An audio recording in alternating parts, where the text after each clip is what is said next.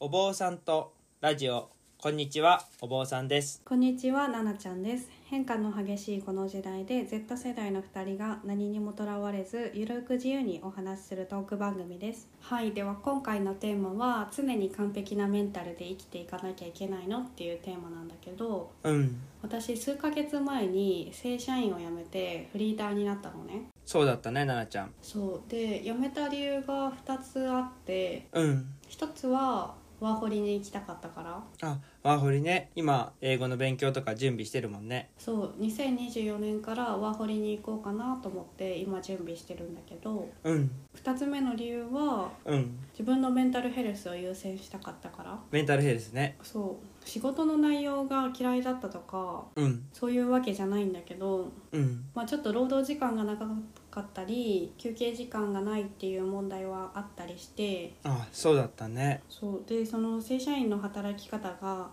自分に合ってないなと思っててうんで心と体のバランスをうまく取りながら働き続けるのが難しくてうんでその1個前の会社でも全部のバランスを崩して追い詰められすぎて、うんもうすごい病んであうん自殺未遂をしたことがあってうんでそこからうつの闘病生活をうん1年ちょっとぐらいしてたんだけどうん本当になんかそういうどん底の状態を味わってるから。うんそこに戻りたくなかったしうんそこに一回落ちるといかに社会復帰するかが大変かっていうのも分かってるしあーうんそうなんかもうそこまで行きたくないなっていううん気持ちがあってあーうん予防っていうことそう予防だしそういう経験をしてから自分の心と体うんの健康がうん最優先事項になっててあーうんまあでもそれ一番大事だよね心と体の健康ってねそう本当になんかその心と体が健康じゃないと何もできないんだなっていうことを深く理解したからうんまあ、そういうのも含めて辞めたのねそうだったんだそうでその辞めてフリーターになるようんっていう経験をしてうん思ったことがあってうんで辞めますってなった時にうん結構周りから「じゃあなんで辞めるの?」って聞かれるんだけどさああまあ聞かれるよねうんそうねポジティブな理由の方は言いやすいのねうんワーホリの方はうん「あのえすごいね」みたいなそうだよねうん「挑戦だね」みたいな「楽しみじゃん」みたいな感じで、うんすごい逆に応援されるというかうんまあそうだよねみんながみんな行くっていうことじゃないもんねそうみんなそうやって言ってくれるんだけどうんもう一個のメンタルの方はうんすごい言いづらいなと思ってて、ああ言いづらいうん、でもちろんその自分の過去を今まで周りに言ってきたわけでもないし、うんまあ、その時にそういう事情を説明しないっていううのんもあるんだけど、うんなんかそういうメンタル関係に関してうんタブー視されてる風潮あるよなと思ってああてタブーしねうんで、うんまあ、そういうのをさ話したとして言われた側は何て言ったらいいか分からないしうんわかんない傷つけるようなことを言っちゃいけないから、うんあそうなんだみたいな感じで大変だったねぐらいしか本当に言えないっうんっていうのも分かるんだけど、うんもっとカジュアルに話せたらなと思っててカジュアルっていうと例えばなんか例えばその仕事の話とかで今転職してるんだよね転職活動してるんだよねとかうんその最近の仕事のことうんとかでミーティングだったりとかどうやってうまくうんやっていくかっていうことに関してはうんみんなで話し合えるしああまあそうだねなんか作業効率とかどうやって利益を上げるかとかそういうのはね話し合ってるよねそうそうそう だからみんなで話し合えるし結う構んそういうのってなんか聞きたがる人も多いと思うし、まあそうだねうんだしあのそういうのを勉強する場所とかはそこから中にあるもんね今そうあるなとは思うんだけど、うんでも例えばそのいかに自分のメンタルヘルスを守りながら働くかとか、うん自分のメンタルヘルスを守っていくために気をつけてることとかそういうことについてはうん話さないよなって思っててああ話さない風潮あるよね会社だったりとか社会だったりとかあと学校とかでもあるよねそういうのってそうでそのうつ病とかも治った後に実はうつ病だったんですよとか、うんそういう告白をする方は多いと思うんだけど、うんそうだね現在進行形でうつだったりとかそういう精神疾患を抱えてますよってオープンにしてうん働くのは難しいなって思っててうんやっぱりまだなんかそこに偏見があったりとか、うんなんとなくこう隠さなきゃいけないようなことみたいなうん別にそう誰にでもなることだし隠さないといけないってわけじゃないのにねそうなんか例えば真面目で自己肯定感が低くて、ネガティブ思考でうんそういう自分のことを責めちゃうような人たちがうんなる病気って思ってる人も多いのかなと思ってて、あーうんでもなんか実際は誰でもなりうることだと思うしそうだよね何かそういう外的要因のストレスが加わった時にうん起こすなんか人間のその本能の症状ってうん一緒だと思うから。うんそれに外的な要因ってさどういうことが起きるか全く予想もできないし自分自身でどうしようもなんないこともいっぱいあるもんねそうなんか例えば理不尽なパワハラとかいじめとかもそうだし、うん天災災害だったりうん地震だったりとか、まあうんあと、まあ、病気で誰かを亡くしたとかうんそういう自分が病気になって闘病生活をすることになったとかうんそういうことってさいつ誰がう起んこるかもわからないから、わかんないししかも自分のせいで起こることじゃないもんねそういうのってそうなんかなりたくてなってる人も絶対誰もいないうし、だんそれはそけどなんかそういうううんうつ病だったりそういうメンタルが落ち込むことに関してうんあんまりみんなオープンに話せないしうんイコール悪いみたいなうん悪いっていうふうに思われてるのがなんか謎だよねそうでもなんか常にうん笑顔でいなきゃいけないじゃないけど、ネガティブな発言は嫌われてポジティブな人は好かれるみたいな、やっぱりそういうポジティブなものに惹かれてキラキラしたものとか明るい人にエネルギーをもらうって、うん元気をもらうってあると思うんだけど、まあそれは確かにあるとは思うけどねそうそれはあると思うんだけどなんか人間さやっぱりずっと一定ではいられないと思うから、本当にそう思う僕らだってさあの風邪ひくこともあるしさ、日常生活生きていて、重い病気になることもあるしねそうなんか100年時代とか言うけどやっぱりうん100年間、そのずっと完璧なメンタルヘルスで居続けることは不可能だと思うのねそれはそうだよねだからメンタルがこう落ち込んだりする期間があることって、逆になんか自然というか、まあそうだね当たり前なんじゃないかなと思ってて、生きていく上で。うん、うん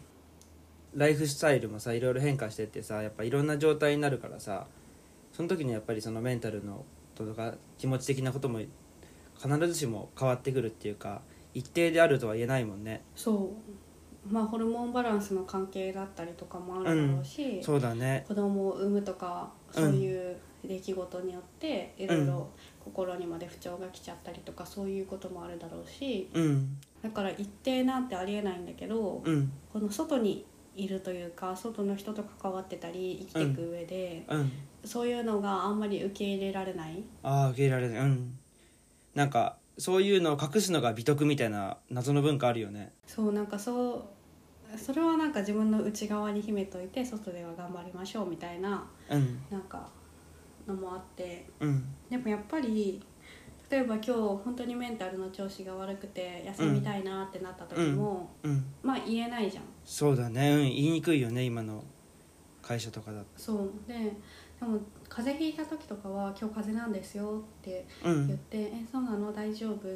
な、うんじゃあなんか熱が出たら帰りなね」みたいなうんけどメンタルのことになるとうんなんかちょっと怠けてるように思われるというか、うんあ体の体調不良と心の体調え体調じゃないかそのまあ不良だったりそれも別に同じことっていうかさ区別されることじゃないもんねそうねこ体の不調も心の不調もあると思うし、で体調悪いって言うじゃんうんで体調悪いっていうので、なんかずっと前から勝手に使ってる言葉があるんだけどあの心の調子って書いて身長悪い身長悪いってよく私言うのねああそうなんだなんか本当親とかにも言うんだけど、今日は身長悪いから無理みたいな って勝手に体調って体だもんねそうそうそうあいいねで勝手にその言葉を使っててうんなんかそれもなんかそういうふうに認められる世の中になればいいなって思ってるんだけどみんなが身長悪いって言うようになっていけばねそうその自分の身長の悪さをうん外で隠すために、なんか何事もなかったかのようにさ笑顔で一日働いああうんてで帰ってきた頃にボロボロになってるっうんそうだよてねいうことあると思ってて、余計疲れちゃうよねそのそう自分のメンタルの不調をうん隠すためにエネルギーを使い切るってうんあると思ってて、うん言えないからさやっぱりうん孤独というか陥ると思うんだよそういう状態にね。あのシェアできないって辛いよね本当にそういうのそうだからそれがもうちょっとうんライトに話せるようになったらいいなと思っててうんダイエットの話とかで例えば最近こういうこと気をつけてるんだよねみたいなうん運動してて、うん食事はこういう風にしててみたいな、うん炭水化物はうんなんかあんま取らないようにしてるとかいう話はうんすごいみんなでできる、ああるうんうんけど心の不調とか心をこうリラックスさせるために、うん最近はこういうことに気をつけてるんだよねみたいうなんのってあんまり言えないよなと思ってて確かに言えないよねでもそのダイエットもそうだし、うん例えば病院に行って人間ドックを受けたりとか、そういう検診を受けるっうんていう体のケアとうん同時に心のケアも同じぐらい必要なんじゃないかなと思っていやーて本当に同じぐらい大事だと思うし内臓とかもさやっぱり自分の内臓って変えれないけどさ、心も同じようにさ、あのどっかえることできないもんねそう体も心も一生一個だしうん心って一回壊れたらすごい時間がかかるし、ああそうだよまあ、二ね度と戻らないっていう、うん治らない可能性もあるから、うんやっぱりなるべく壊さない方がいいなと思っててまあそれはもちろん壊さない方がいいよねでそのメンタルを崩した時にうんその当事者に責任を求めることも多いなと思っててああ当事者例えばどんな風に例えば、うなんんかこういうふうに捉えたらとかこういうふうに考えたらとかなんか運動ししてうん汗流そうよとか、うんまあもちろんそういうこともあるんだけどまあうんだけどうんその当事者が悪いみたいな当事者のうん心の形だったりとかうんを直さなきゃいけないみたいなうんのはどうなのかなと思ってて確かにね直せるもんじゃないもんねその心の形っていうものはね一人一人違うしそさう、足が速い人もいれば遅い人もいるようにうね、ん違うと思うもんね体の形がみんな違うように、心の形も一人一人違うと思ってて、ああうんでそれがその不調な方に出る時もあるしうん誰かのね支えになったりする時もあるし、うんまあ、波ももちろんあるし形って本当人それぞれだから、うんそれをなんか統一してポジティブで強くて、常に頑張れて常に何かに挑戦できるみたいなうん形にうんする必要はないのかなと思ってて、うんないし、うん、不可能だもんねそもそもねそううんいじめもパワハラとかもさやっぱうりん加害者は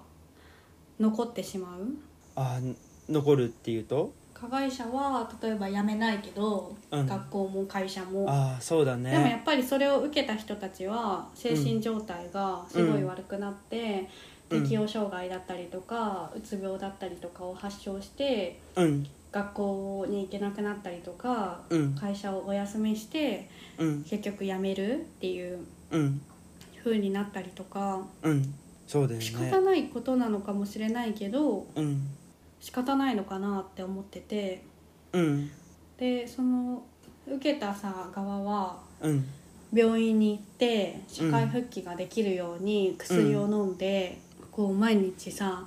うんあー今日も例えば何もできなかった今日も学校に行けなかった今日も会社に行けなかったって落ち込みながらうん過ごして、でも社会に復帰しなきゃいけないっていうプレッシャーを受けてて、うんでもいじめとかパワハラも、うんそれをなんか日常的にする加害者の精神状態を直した方がいいと思ってて。いやー間違いない本当に全部加害者が悪いしさその被害を受けた方は別に何も悪くないもんねそう被害を受けた方が病院に行くっていう風になっちゃうけどうん加害者が病院に行けばいいとそうだよ思うのね,、ねなんか悠々と残ってるのもなんかね変な話だよねそうでなんか例えばキャリアだったりとか進路だったりとかを諦めざるを得ない状況になってうんなんか自分はさあ人生は終わったなみたいなうん状態になるけどまあそういう人たちは当たり前のように日常が続いてうんきっとまた誰かにやるだろうしうんだからそういうのもうんうーんなんかよくわかんないなと思っててうん本当にね直し方がちょっと違うよね直し方っていうかさそういう人たちをさ改善するのが一番なのにねそうなんかそういう人たちのうん精神状態を直した方がいいはずなのに、うん自分たちがうん悩んで病院に行って何かを治さなきゃいけないみたいなうん状態になるのがうんすごい悔しいなと思っててああ悔しいうんでやっぱりそういうことがあったりとか、うん、まあ不調心の不調だったりとかで、うんお休みしますってなると結構会社の人とか、社会の人はうん冷たいなと思ってて、あ冷たいうんなんか「ああはいはい」みたいなああす気にも留めないといううか、ん受け入れようとしないよね受け入れようっていうかその聞こうとしないってことうん聞こうとしないというかその人に問題があると思ってああうあんの直して戻ってきてねみたいな感じだけどうでもんその原因がじゃあ実際どこにあるかっていうのを考えようともしないし、ああそうそなこのんだ対策を取ろうともしないし、うんでもやっぱりそういうなんか環境の整備じゃないけど、うんそういう責任の所在は会社の上層部にあると思ってて、そうだね上層部だったりとかその会社のシステムだったりとかにもねうん、し、うんやっぱり一人一人の意識うんもあるからそういう意識がもうちょっとなんか持てるようになれたらいいのになと思ってて、うん、本当にそりゃそう思うなんかうんうつでさなんか乗り越えた人の話だったりとか、うんそれを乗り越えて何か成功した人の本とかそういう美談はみんな聞くけど、ああうん隣の人のそういう適応障害だったりうんとかには冷たい、あの本当に寄り添うべき人はやっぱり周りにいる人だったりとかさ仕事とかで関係ある人なのにねそうその隣の人とかの話をみんながちゃんと聞けてたらうんそういう自己啓発本もキャンペーンもいらないし、うんそうだよなんかね綺麗事に聞こえるかもしれないけどうんでもやっぱりそういうのが大事なのかなと思ってて。うんだね本当に大事だと思うそれはなんかこのこういうふうにタブー視だったりとかさあの、うんそういうふうに見てしまう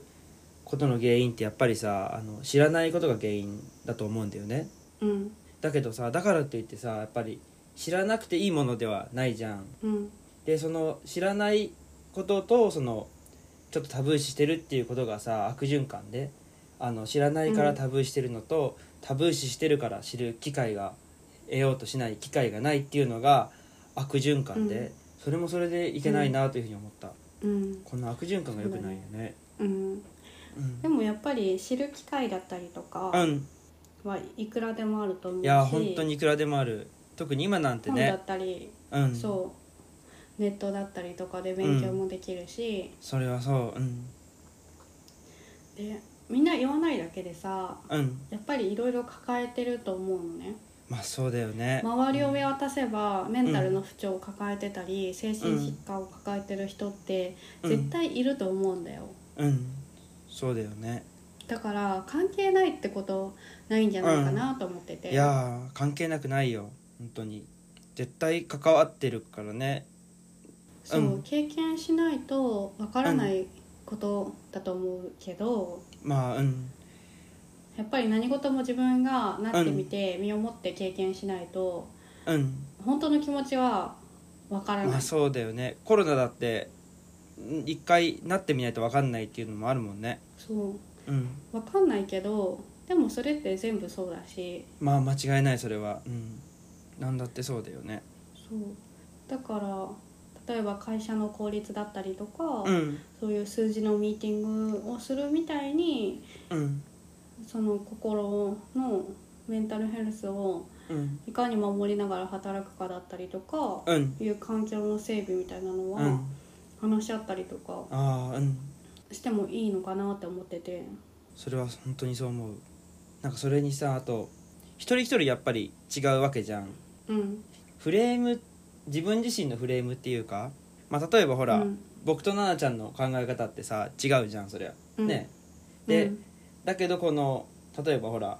僕からしたらさ何とでもないことでもほら奈々ちゃんからしたらそうでもないことってあるじゃん、であのやっぱりその、うんそういうものを無理に押し付ける無理やり押し付けるっていうのがやっぱりその,、あの社会での働きづらさとかそういうのを作っている原因かなというふうに思ってだからそのうん自分自身そのフレームが違う自分自身違うっていうのをやっぱりみんなが理解するっていうのもすごい大事なことかなって思ったうん、やっぱり同じ感じ方の人だったり同じ考え方の人はうんいないからいないよねそれはうん、同じ出来事が起こった時も捉え方も違うしまあ、それはそうそれによって受けるダメージだったりとかも全然人によって違ううしん、それは違う本当にうんでもそれがそのいいとか悪いとかじゃなくてうんそれはそれとしてうん個性だと思うし、まあ個性だよねうんそれはねそれが強い弱いとかいいとか悪いとかじゃなくて、もちろんその違いがあるっていうのは別にあの悪いことでもないしまあいいことでもないそれはもう普通のことだもんね当たり前のことっていうかだからその一つの形に統一してうんそれしか認めないみたいな風潮はどうなのかなっていう、いや本当にねよくないよねあのそれぞれ違うけどさやっぱり会社にしろまあお寺もそうだしさやっぱりみんなで協力して生きていくってわけだからさそのためにやっぱりそういうふうに違いがあるっていうのをね理解するってすごい大事だと思うよ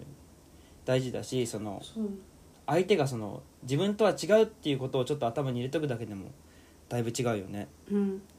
でも結構日本社会ってさいいとされてるスタンダードみたいな形がすごいしっかり決まってあーてなんかあるそこからはみね出した人たちは社会不適合者だったりとか、うんなんかうまくやれてない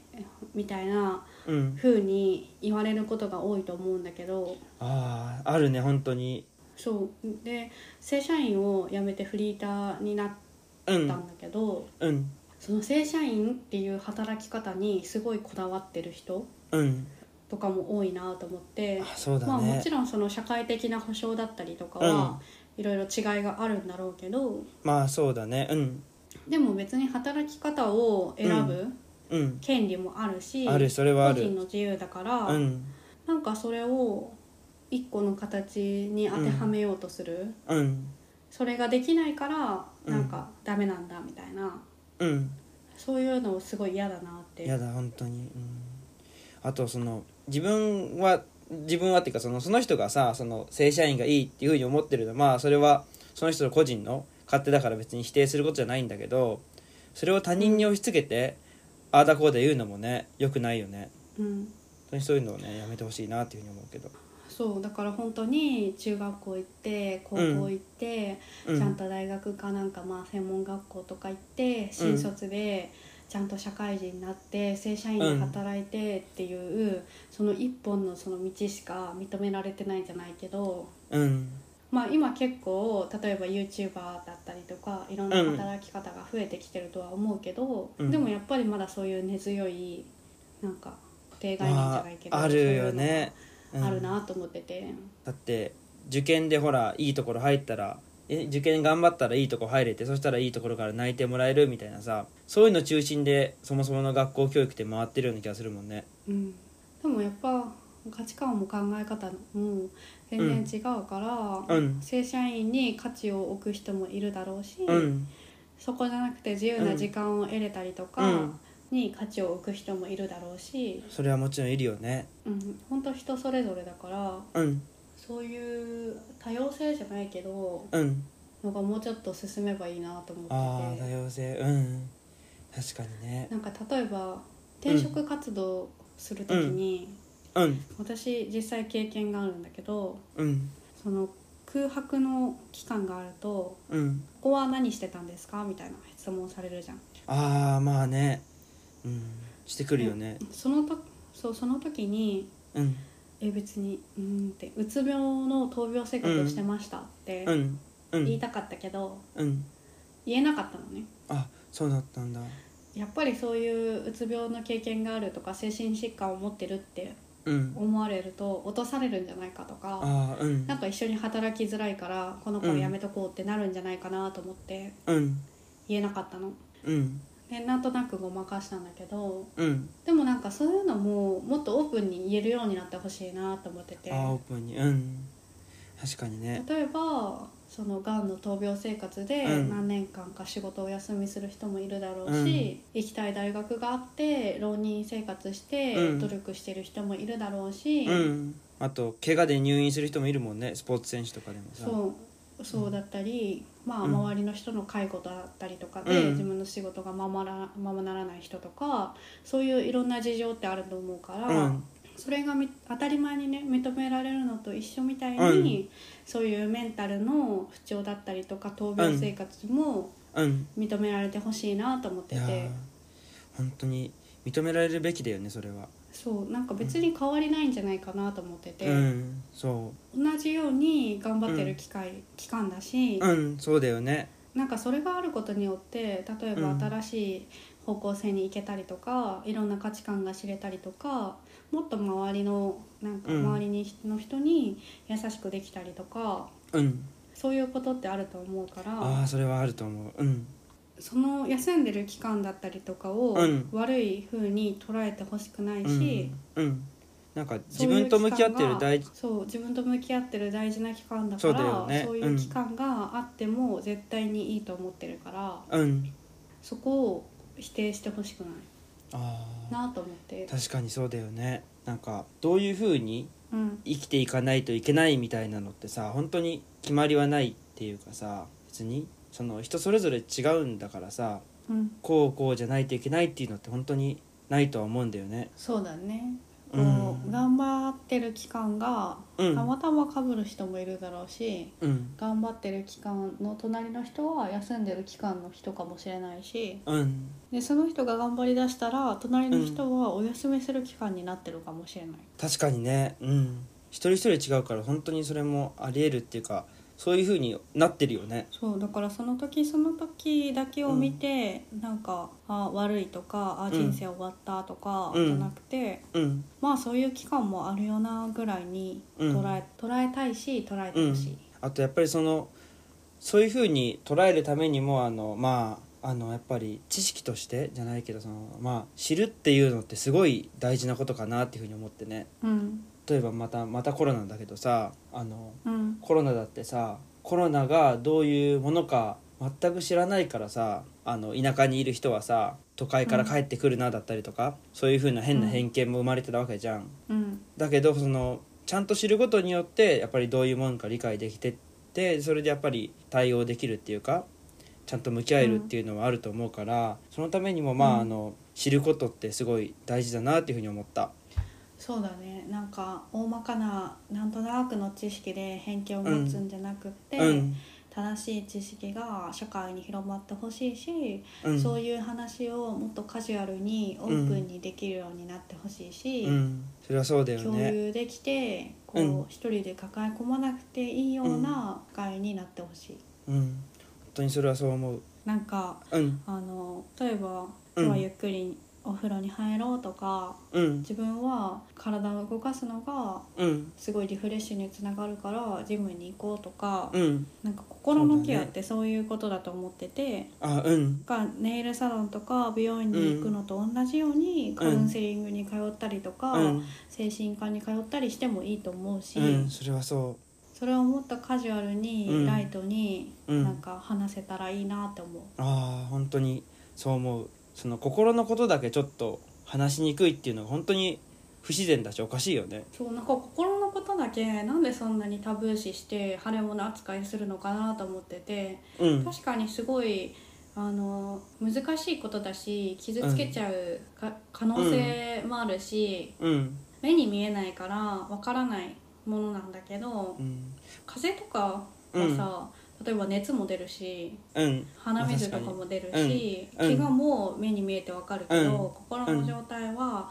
うん誰にもわからないから、うんあなんあかそうだ触れねにくいし、お話もしにくいし、うっていうんのもわかるんだけど、うん誰にもわかんないからこそ、うん自分も気をつけなきゃいけないしうん周りの人ももっとなんか関心を持ってなあ話し合ってもいいなって思うかあらそのメンタルのことだけすごい腫れ物に触るような、うんそういう対応ってどうなのかなってあ思あうって、んなんかでもカウンセリングがさすごい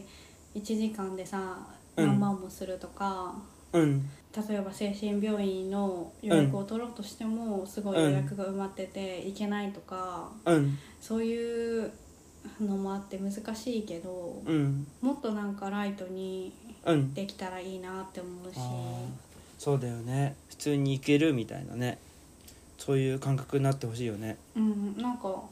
通ってるんだよねってお話できてもいいなっても思ういし、や本当にそう思うそういう自分に向き合ってることってすごい大事なことですごい素晴らしいことだと思うから、本当にそうなんか思そうやうって通ってる人たちを「えみたいなうん雰囲気にしないでほしい。そんだけ自分自身を大事にしてるってことだもんねうん、やっぱり自分自身を大事にしてる人は周りの人も大事にできると思うし、あーいそろんれなはこそとうに気づけると思うから、うん